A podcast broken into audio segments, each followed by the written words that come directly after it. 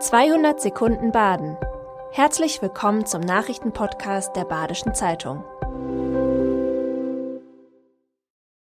Die Nachrichten am Montag, dem 6. März. Während am Samstag rund 450 Mitglieder der AfD abgeschottet in der Offenburger Oberrheinhalle tagten, demonstrierten draußen bei blauem Himmel und Sonnenschein rund 1200 Menschen. Sie hatten sich einem Protestaufruf des Bündnisses Aufstehen gegen Rassismus Offenburg angeschlossen.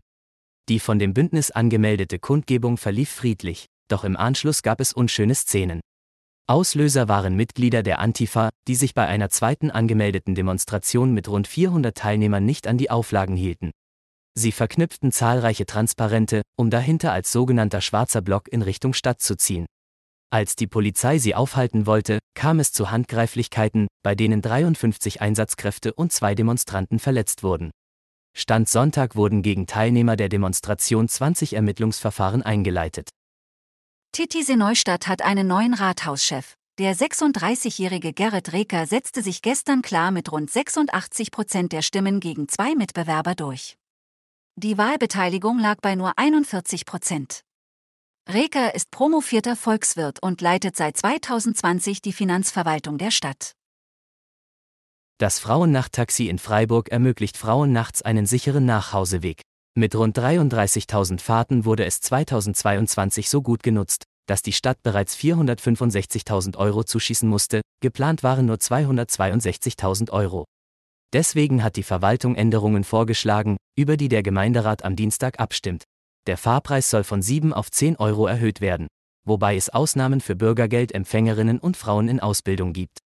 Die Geltungszeit, derzeit 22 bis 6 Uhr, soll auf 23 bis 5 Uhr reduziert werden. Und Fahrten über die Stadtgrenze hinaus sollen künftig nicht mehr möglich sein.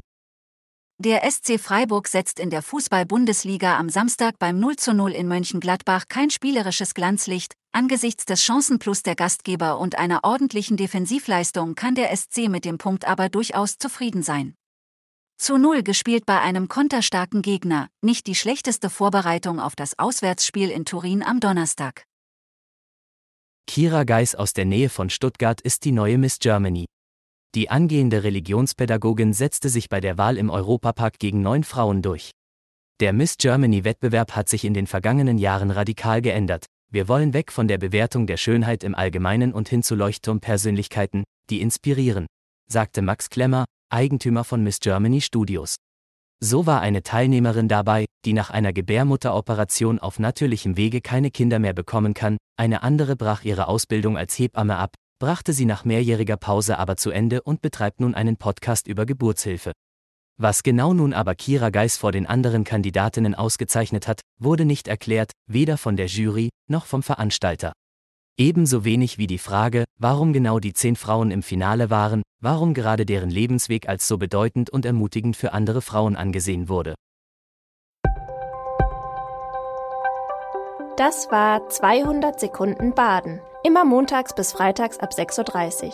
Aktuelle Nachrichten rund um die Uhr gibt's auf der Website der Badischen Zeitung badische-zeitung.de.